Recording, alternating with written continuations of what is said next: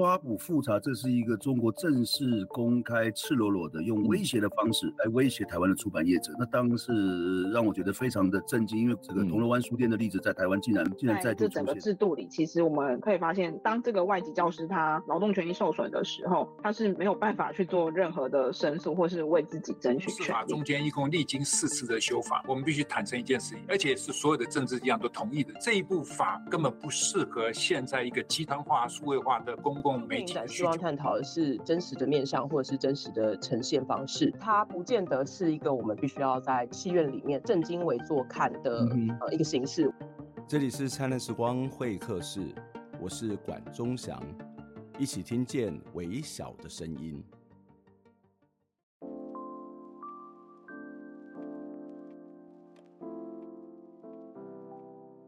我想很多朋友都知道，明阳国际科技公司屏东厂他们在前几天发生的火警，这个火警非常非常的大，造成了四名消防人员的不幸身亡，有百名民众送医，那当然也包括这个工厂员工也不幸过世。在这个火警发生的隔天呢，消防员工作权益促进会他们在凯道上面召开记者会。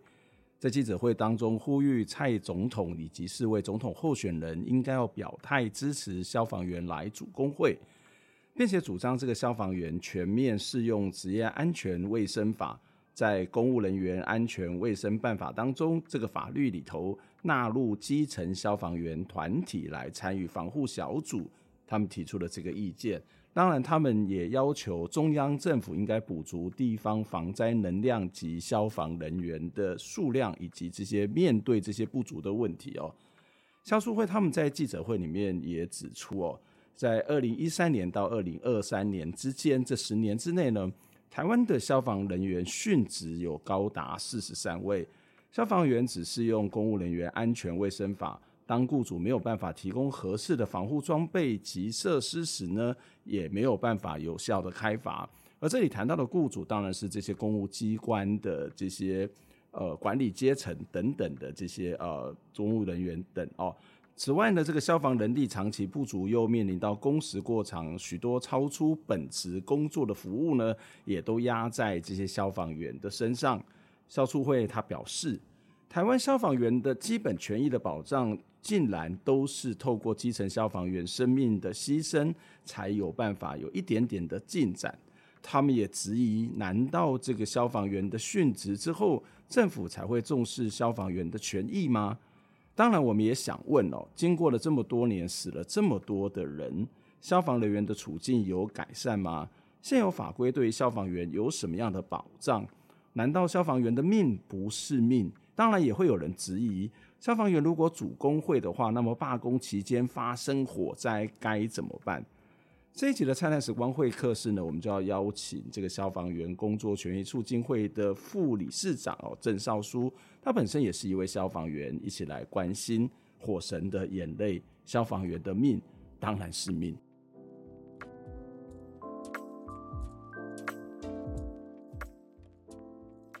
少书你好，老师你好。谢谢少叔来接受访问。少叔本身也是一个现役的消防员哦。也许我想要先请教少叔，我想这是一个很悲伤的问题啦，就是您看到这个呃屏东这个明扬工厂哦，明扬科技发生这个大火的时候，造成四位消防员的这个殉职哦。你看到这个消息的时候，你自己的心情、自己的感想是什么？嗯，很多的同业会觉得，或是我了，一开始会觉得。这个爆炸好像是一个死局，嗯，就是我们消防员不管训练再怎么厉害，装备怎么精良，再怎么多的人力，我们都无法制止这场悲剧的发生。嗯。嗯，但是我后来想了一下，这个案件虽然绝大多数问题出自于工厂本身的内部管理，这没有错，它企业防在做的非常烂，但是如果我们有更好的法律保障，然后我们的人力比较充足，我们在平常的针对高危险工厂的规划的抢救规划，还有检查的呃力度，是不是强度会可以提高？然后我们现场的应变是不是会有更多人力去查阅这些相关的资讯？嗯，我认为虽然我们无法制止这个爆炸的发生，但是这个伤亡或许是有机会再降低的。嗯嗯，我想这件事情发生，其实呃，印证了其实过去消防员常常强调所谓的“今日公祭”，今天公祭，明天忘记哦。那我觉得这是一件让人家非常悲伤的，算口号吗？还是一种说法哦？可是每次一旦发生这件事情的时候，我们都可以看到很多政治人物都表达他的关心，然后包括我们政府也想要去做了一些事情，例如说屏东县政府也开始开罚啊、这个呃行政院院长陈建仁或者是副总统，他们其实也觉得说我们要去增加人力。那当然是不是主工会又是另外一个议题哦？你你每次看到这些政治人物在这些悲伤的事件发生之后的这些回应，你们还会去相信政治人物所说的话吗？不管他是哪一个政党，开罚，然后增加人力啊，还有补充装备这些这些议题，最后我们十年前就已经在讲。我不是说我不是说政府都没有做，嗯，我也不是说都没有效，但是你回到一百多年前，你看一下清朝的自强运动，嗯。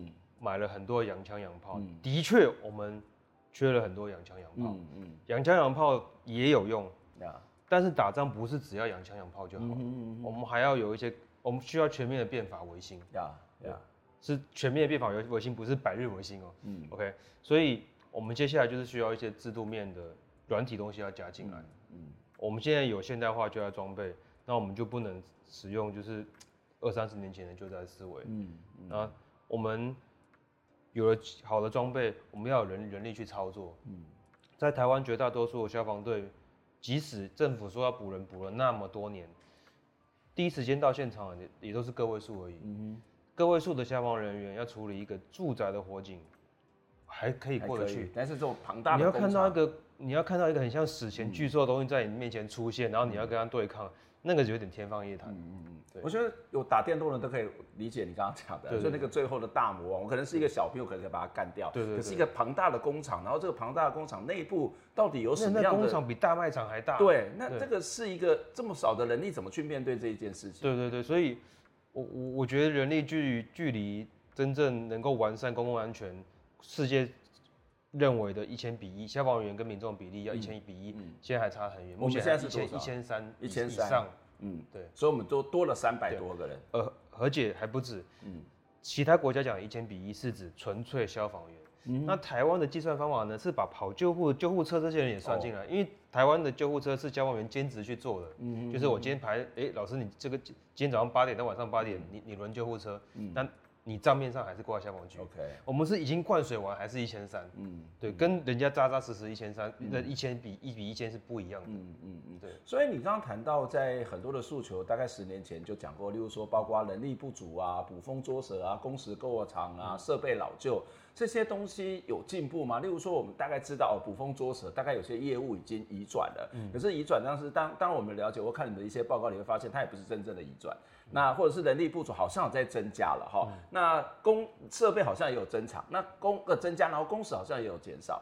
可是这些东西到底具体上面有什么样的改变呢？呃，我我我刚开始在我现在这个消防局上班的时候，每天上班的人力大概就是六个人。嗯。有人力有增加，嗯，增增加到每天上班十个人，嗯，那这如果你从比例上，比例上，哎、欸，这个这个趴数是增加蛮多的，嗯，嗯，但是十个人你扣掉，我们有一些，比如说我们要留一个人在消防队顾家，我们没办法出动，嗯，然后还固定的训练各种各种活动，其实每天能到发生事情到现场的，一样是个位数。嗯，对，呃，我就就像我刚刚讲的，你住住在火警还吃得下，嗯，如果大型大场面，那其实就是杯水车薪，嗯，对，其实距离目标还差得远。所以它不会依照这个地方是一个工业区、科学园区这一种发生火警就会造成很重大伤害或是难以控制的区域去增加人力嘛？不啊，增加完就会长这样，增加完就是这样。OK，也就是说本来就非常不足了，就算增加，它稍微补了一点，可是还是很不足。对，就是就是从可能从三十分三十分变六十分，嗯，这样子。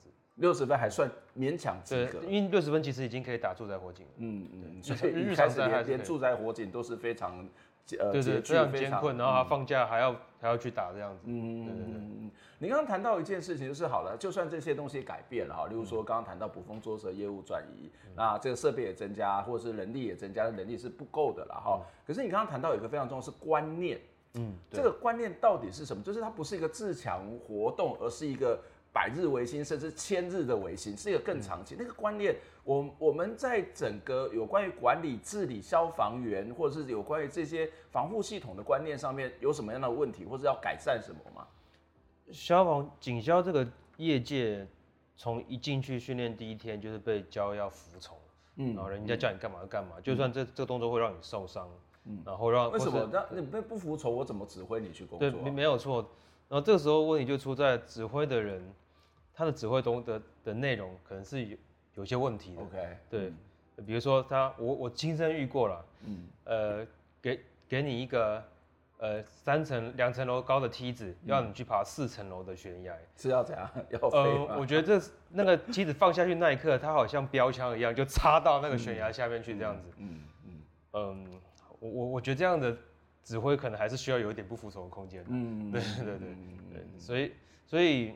嗯，指挥官的养成，其实在那在那个世代，可能就有有点不是很 OK。嗯，嗯，那现在新进人员，他接受了其实相对比较完整的训练。嗯，我我觉得是应该教他们如何判断现场的危险。嗯嗯嗯哼，然后先谋定而后动。嗯，他以前就是到现场，装备穿了就冲，甚至没穿装备也冲。嗯，那我觉得就是这个文化应该要借由一些法规啊，或是一些、嗯、一些。维新运动去把它转换掉的。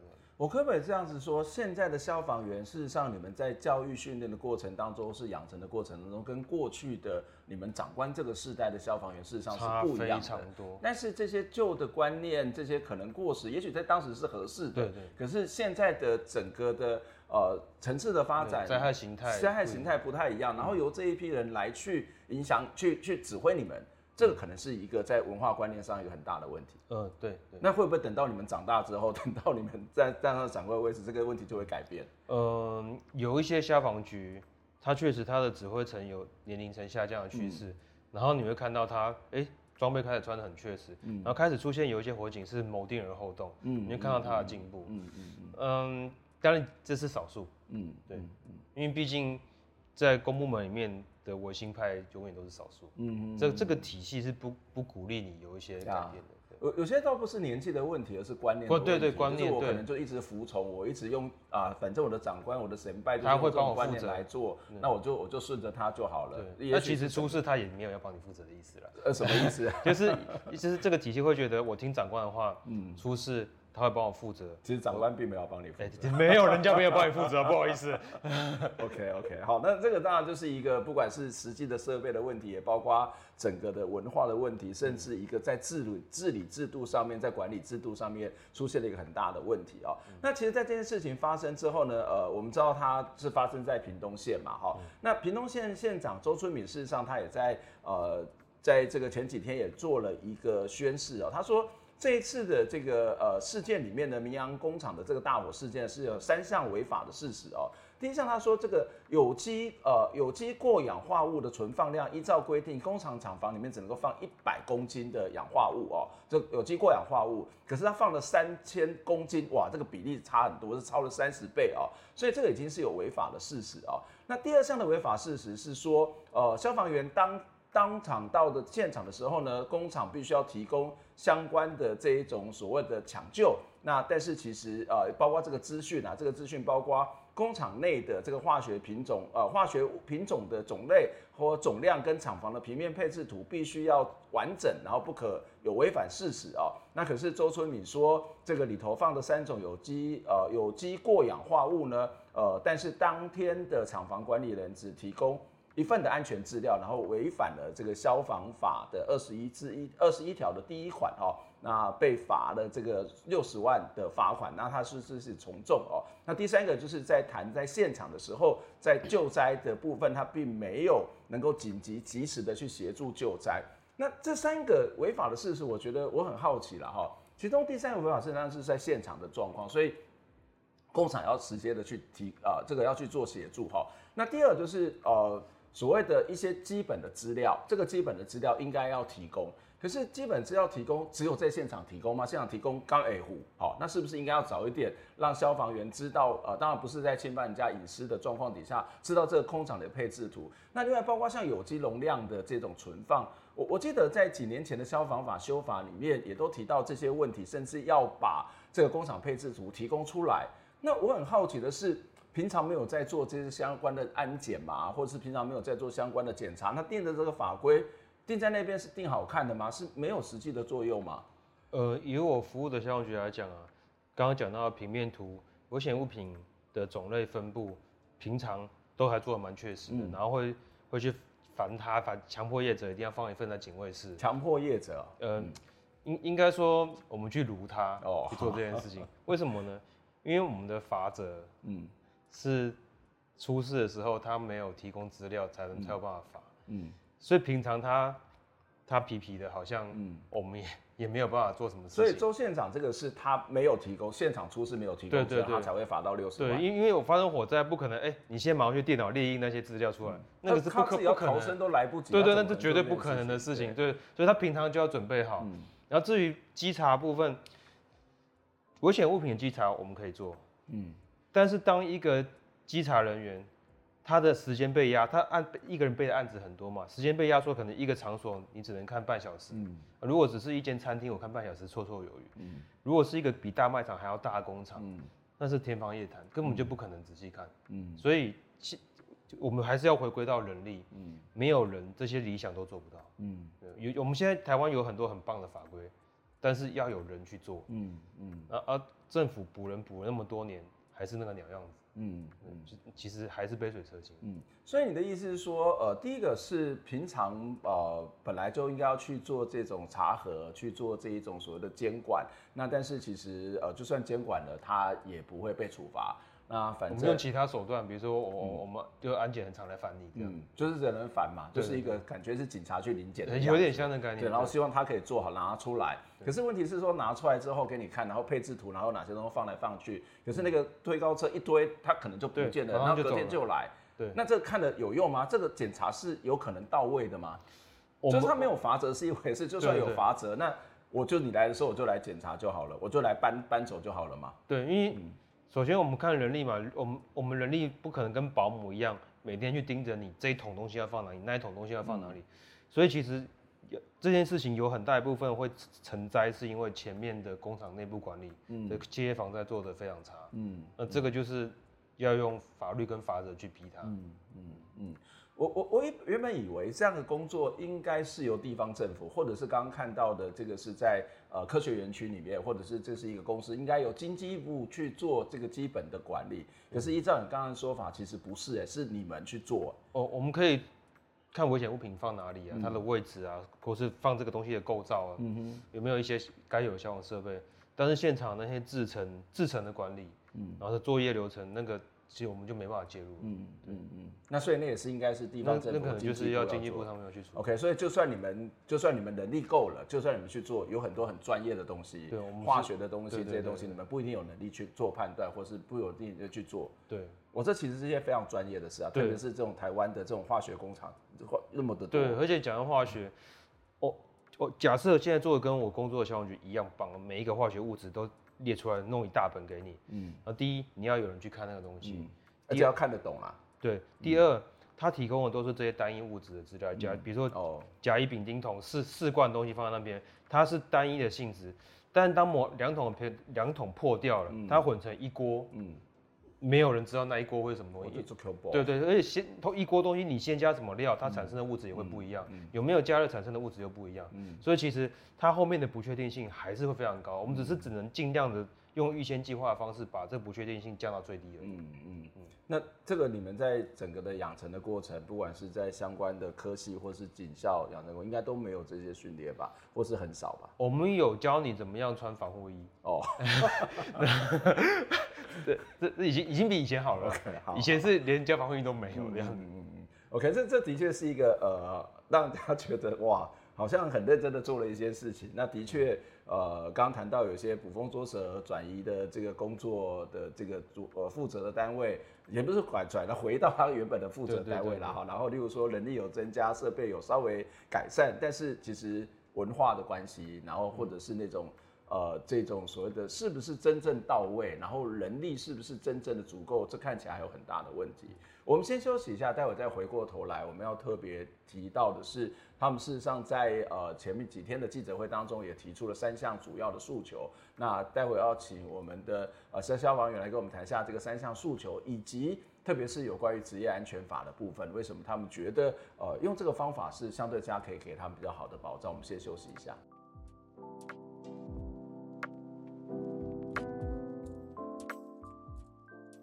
坦白说，做这集节目其实让人又愤怒又难过。就像我们在前面提到了，二零一三年到二零二三年这十年当中，台湾殉职的消防人员人数竟然高达到四十三位。我想这也是另外一个台湾奇迹、世界奇迹。台湾消防员权益的进步，却是奠基在这些基层消防员的生命牺牲上头。虽然这几年我们看到，我们好像有一点点进步。但是这种殉职换改革的悲剧，让人十分的难过。事实上，事情发生之后的几天，除了我们提到的在总统府前面召开记者会之外呢，九月二十八号，消防员团体他们也到行政院的大门口召开记者会，他们提出了三个诉求，这三个诉求是顾职安、要公安以及主工会。行政院派出人事行政总处的代表以及防灾办公室的参议方德胜出面来接受澄清。不过，有关消促会他们所提出的诉求呢，都没有正面回应，并且这些公务人员也快速的离开。虽然在二十分钟之后，消促会的代表能够进入到行政院内，但是呢，行政院仍然没有积极的回应他们所提出的三点诉求。消促会表示哦。十月九号的晚上，他们会夜宿凯道；十月十号双十的国庆，他们也会进行抗争。后续的行动呢，我们也会持续的关注来进行报道。我们当然会希望这件事情能够有更好的发展，毕竟已经死了这么多的消防员。当一个国家没有办法去照顾这些基础的公共服务的这些人员，那么受害的不是只有这些公务人员。也包括在这里受到服务的每一个人，消防人员的权益其实也是我们的权益，消防员的安全其实也是我们的安全。接下来我们要继续请消防员工作权益促进协会的副理事长郑少书来跟我们谈谈消防员的处境以及他们所面临到的问题。在进节目之前，欢迎您可以透过捐款的方式来支持我们，透过公众的集资捐款。才能够让独立媒体走得更远、更好，做更深度的报道。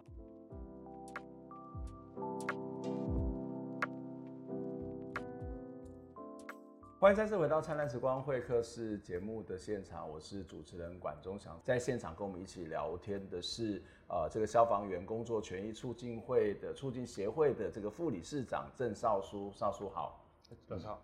少书也是这个呃现职的消防员了。我们刚刚在前面的讨论当中，其实我们也提到了，在台湾最近这几年，因为消防员的殉职，唤起了政府对消防员安全的一些关心。那我们也看到，政府的确在这几年是做了一些改善。可是，其实从二零一三年到二零二三年这十年当中，仍旧有十四十三位的这个消防员殉职哦。那我想这是一件让人家非常悲伤的事情。那包括前几天发生的大火，所以我们其实刚刚也是在讨论说，那这些改善的措施真的做了，但是有用吗？或是他真的做做了是足够的吗？那我接下来还是要请呃少叔来跟我们继续的讨论，就是在呃这个事件发生的隔天，也就是九月二十三号的早上，你在总统府前面开了一场记者会嘛？你们提出了三项诉求，可以再跟我们来谈一下这三项诉求的内容吗？Okay. 呃，我相信社会大社会大众应该都可以理解，这个火警会导致这么多人伤亡，最主要的原因还是因为企业防灾做得非常烂。嗯，哎、欸，那为什么我们消防员工作权益中心会不要去提企业防灾呢？嗯。因为已经已经很多人在提了，而且企业防灾是要成本的，嗯、是要罚则的。政治人物没有人想当坏人，嗯嗯，没有一个老板想花钱，那怎么办？要谁去逼？工会去逼。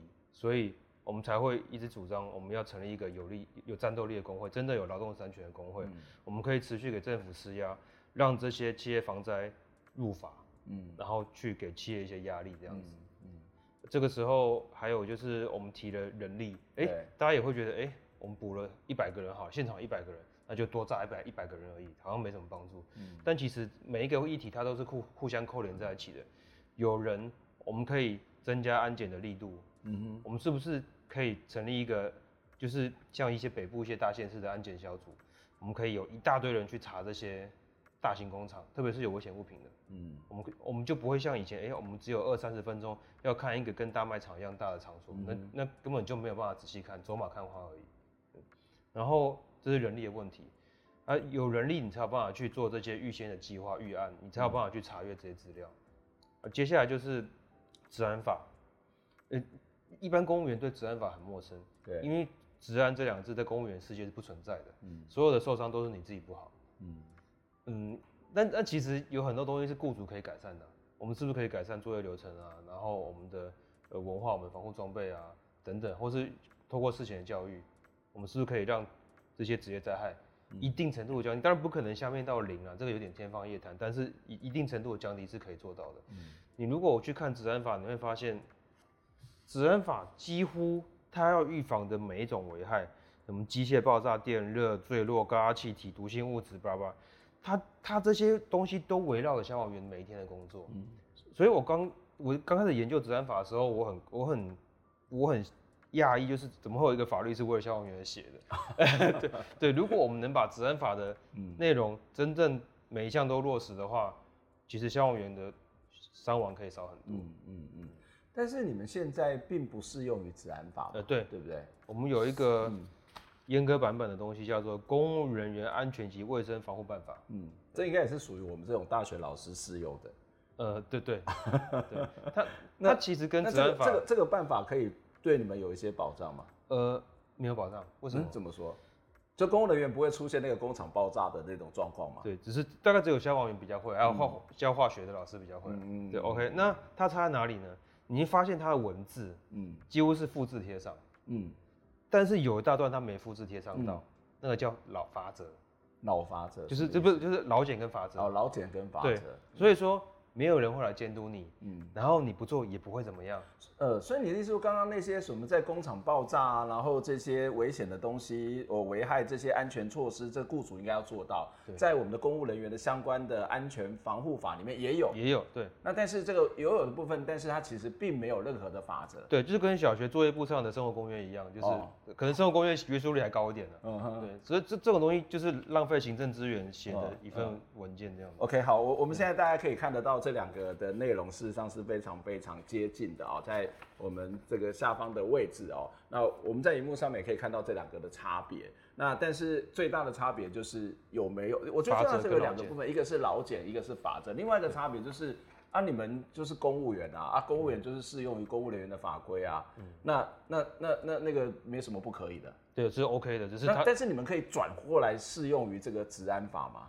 呃，目前不行，就是在明阳大火的那当天的早上，就它是是傍晚烧的嘛。嗯。当天早上，其实我们就有跟公公务员保障培训委员会，嗯，的的保的的代表，然后去协商，嗯，然后他其实是有初步同意要适用治安法，或是说整列法则，嗯。但是我们最怕的就是你弄一个不痛不痒的法则，就好像你罚一个一年收入三十几亿的企业罚他五十万一样。嗯、我认为这个法则是应该要让地方政府。或者各级政府感觉到很痛的那种，嗯、他才有才会才有动力去做。嗯、你是说你的雇主是可能是地方的，对，大大部分都是地方地方政府嘛？对，对，那这个地方政府要被罚那么多钱，对，那地方政府会愿意吗？因为罚的也是我们自己的政府的钱，其实左手交到右手嘛，但是对啊，右手是别人的手，嗯，对，那公交机关的预算前一年就编好了，嗯，所以你会导致你今年没有钱交罚款，嗯，这对对着市政府运作会造成很大的困扰，所以我们。我们当然那个钱不是消防局，而且其实地方政府也蛮穷的，还要再拿钱出来，他们有对。有办法。对，那消防局长就会被市县市长骂，嗯，他就会改了。OK，对，就是希望借由这样的政治压力，嗯，然后让他不要被罚，嗯，对，嗯，他现在就希望没没有罚则，我不做也没关系，嗯嗯。所以你刚刚谈到没有罚则，就是包括安全的部分，就是所有的措施，劳检。对，也没有人，没有人会来检查，没有人会，但法规上面有规定要检查，法也不法规规定也不用检查，因为他就把劳检删掉了。所以你的意思是说，你今天在消防员当中被被出现了不当劳动的状况，对，也没有人没有人会管你，因为你的长官可能就是接受你申诉的人。对，就是应该是回过头来是你的申诉系统啦，你的申诉系统，你可能就是呃这个消防局的可能是局长，那可能不同层级的这个局长，嗯、那最后可能呃可能是分局长等等。申诉就是球员接裁判的。这跟我们上个礼拜谈到的那个警察的状况是完全一模一样，就是太类似的体系。对对，就是他的这个相关警察的这种所谓的心理辅导的老师，嗯、其实也就是可能是他的长官。嗯、那如果在被他的被他老板这个 被他长官欺负，或者是他的不当的劳动不当对待的时候，他他要去申诉，嗯，那那个其实那个上面那个结构不太可能再回过头来真的听他讲什么会帮他解决问题嘛？对，因为就算不是他直属的长官，但是他们关系可能也很密切。对对对，嗯嗯，所以就是。就公务员这些法规基本上是形同虚设。嗯，那所以以现在你们这些遇到这种不当劳动或者不当对待的时候，你你们怎么办呢？嗯，如果是我的话，因为我是消防员工作权益促进促进会的干部嘛，我们就是透过协会的力量来处理。嗯，但是其他公务员或是不是我们的会员的人。嗯，那其实是不在这保护伞下面的。嗯、那就算是我自己是协会干部，也不见得都能事事如意啊。嗯，对，所以就包括我们之前讨论过的徐国尧的事件。对啊，对啊，对啊，我曾经被脸贴脸，就很近距离的威胁说你工作不要出什么问题。哇，对，对，我觉得这这蛮荒谬的。嗯嗯嗯嗯，所以。这个是从消防员的部分，那其他的公务员也一样不适合这些职业安全、灾害防这些相关的法规嘛，对不对？呃，对啊，都都都全部都不适用治安法。嗯嗯，那对其他的公务员可能会造成什么样的影响？其他公务员就感觉其他公务员也没有像你们这么的要赴汤蹈火，这么这个紧急危难的。一般的公务员都做做的是比比较行政性的工作，那最危险当然是警消清洁队，对，然后在外面奔奔走的这样。但是你要说完全没有危险吗？我我刚刚举个例子，就是在化学实验室做实验的老师，嗯嗯，他他也也是蛮危险的，他一一个闪一个不小心，有些东西也碰到水，或者是国家的研究院呐，国家级的研究单位，这可能也是一些问题。大学实验室东西打破弄弄到弄到身上也是很常见发生的，对啊，嗯嗯嗯。OK，所以这其实是我们可以看到，在法规上面怎么去纳入这个治安法哈啊，或者把它转适适用于这个部分。那另外一个部分就是有关公务人员安全及卫生防护办法，就是要直接的适用，恐怕会有一些困难。可是如果回到这个公务人员安全防护办法，它可能要修法。那但但是假设没有办法修法的状况底下，你们还有什么样的去法规上面可以对你们有一些保障的可能性？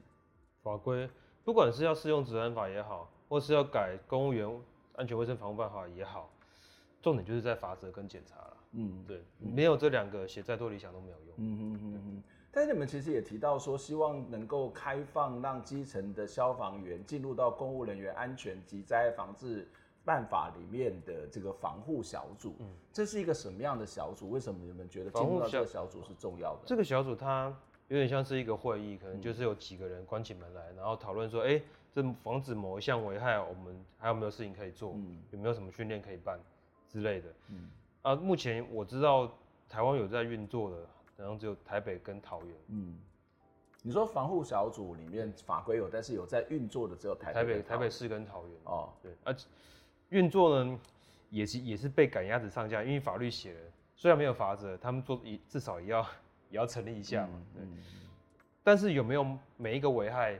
然后都认真做的很彻底，嗯，当然因为没有法则嘛，嗯，也没也没有地方没有老检员会来监督嘛，嗯，所以就是我自己说有就有，这样我我觉得有就有，就这样就可以了，嗯，对，所以这个就是能混就混，大概就是这种概念，有有点混，嗯，对，举个例子，它里面有讲说，哎，要防止公务员在在工作的时候受到威胁、人身伤害。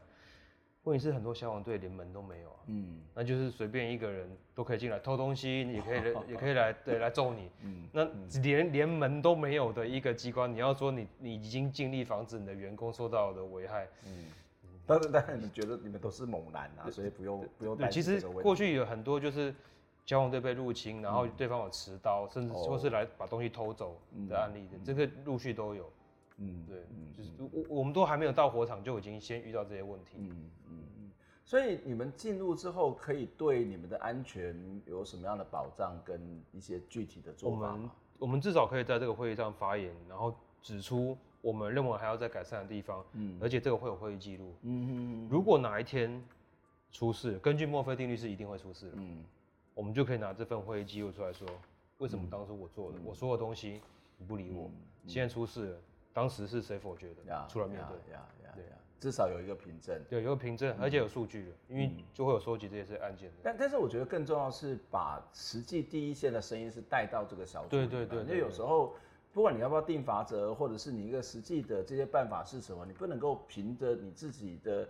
专业或者是呃定的可能都是一些法学的专家，或者是一些专业的人士，嗯、或者是一些长官。可是这个专业的人士也包括基层的工作者、第一线的工作者。嗯、这个东西列出来，或者这个东西在里头去发表意见，才有可能知道了解现场的状况是什么啊。嗯，对，对啊，嗯，所以这个这是蛮重要。但是这样谈下来，我觉得一个很根本的原因，包括呃我们在谈到这个治安法是不是能够。这个把你们纳进去，或者是刚刚谈到公务人员相关的安全及防护办法，你们能不能成一个基层的声音？我觉得很重要一个问题，就是在于你们这三项诉求里面，其中一项就是要主工会。嗯，你们也希望这四位总统候选人要支持主工会。嗯，对。可是他的问题又来了，就是陈建仁院长，他事实上在立法院接受质询的时候，他事实上有回答了这个问题，他就说你们是公务员嘛，他就没有办法主工会嘛。组工会对我们会有什么样的好处？那公务员主工会 会不会真的是成为一个在法规跟定位上面的一种障碍呢？嗯，首先我觉得公务员不能组工会，主工会是一个很奇怪的迷思，因为清洁队有工会，嗯，然后老师也有工会，嗯，但是我们有老师有工会，但是没有罢工，对对，所以他是他是就是，但是他形式上是有个工会这样，对，所以而且我们又是两公约的两公约的缔约，就是我们一一直是一直说我们要追求两公约的内容。两公约也没有，也也是有要求，不能限制军军公教组工会啊，嗯、所以这个其实没有什么法律上的问题，嗯、就看你要不要开放而已。嗯，那主工会大家会很担心说，啊，你们组工会很像这就不灭火，会罢工啊，嗯、军人警察就不不做你们的该做的事情了。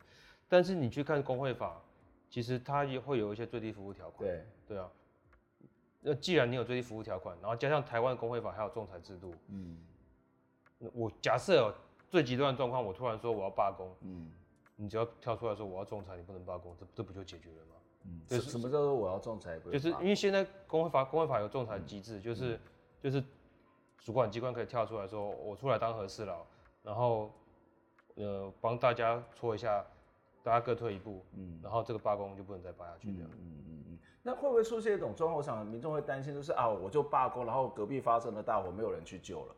那就算他的仲裁，其实火已经烧起来了嘛。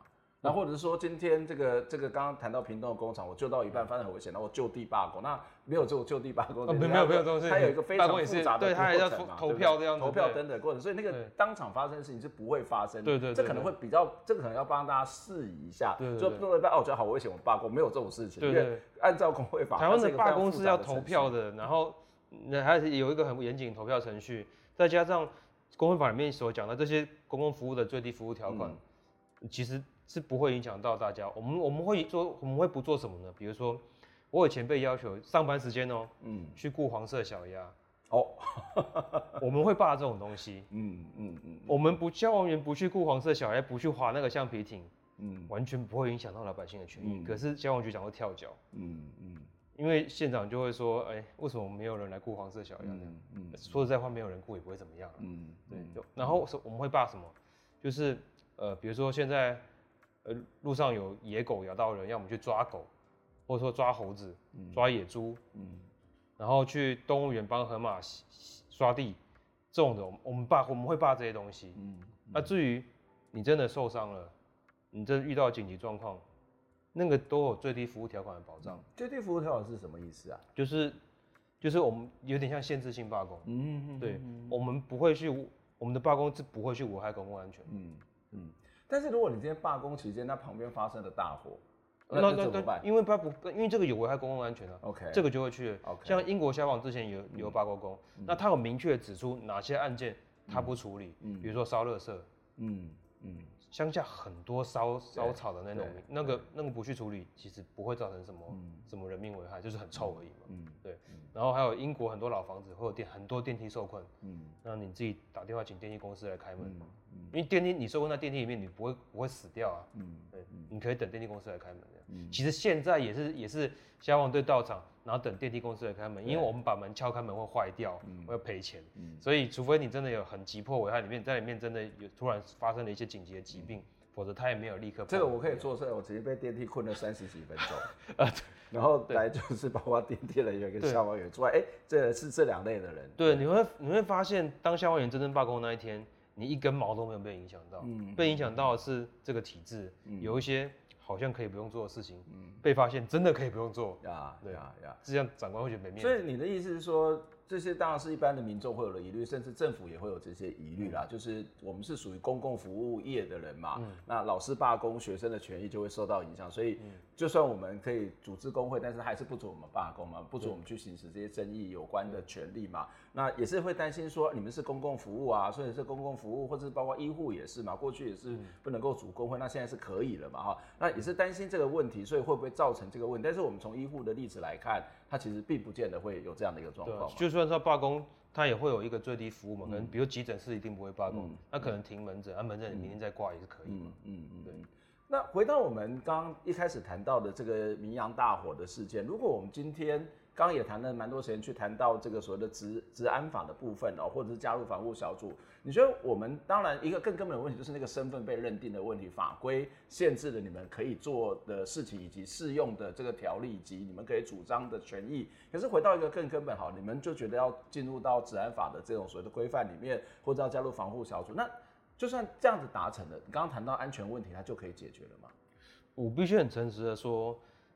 即使你补了很多人力，你成立了工会，你你适用了治安法，它不会让本来会爆炸的东西变不爆炸。嗯嗯嗯。但是你说有没有机会让这个伤亡降低一点点？嗯、我认为是有机会的。嗯嗯。怎么说？就是我们我们的相关的这个机机关执行政策的这些一些策略、一些政策，嗯，它可能会改得更安全。嗯哼哼哼哼哼。然后他可能会怕被罚钱嘛？对对对对对。嗯、那当然。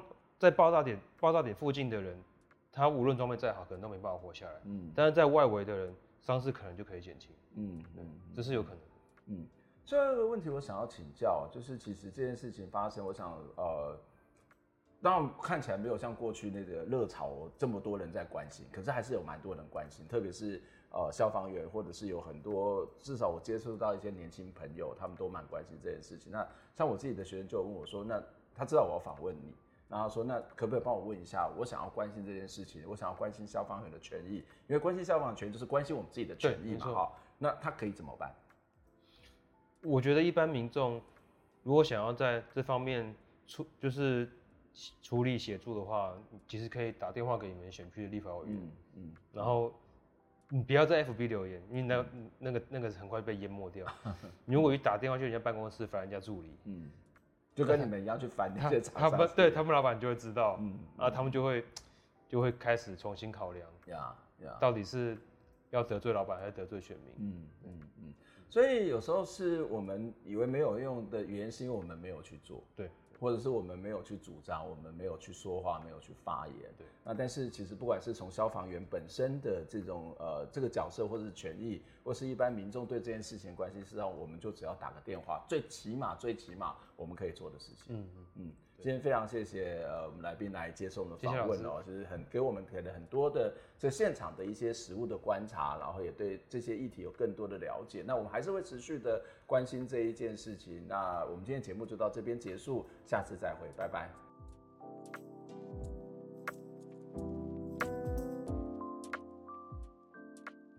听完这期节目，你有什么样的想法呢？非常欢迎您可以留言来跟我们分享您的看法、您的感受。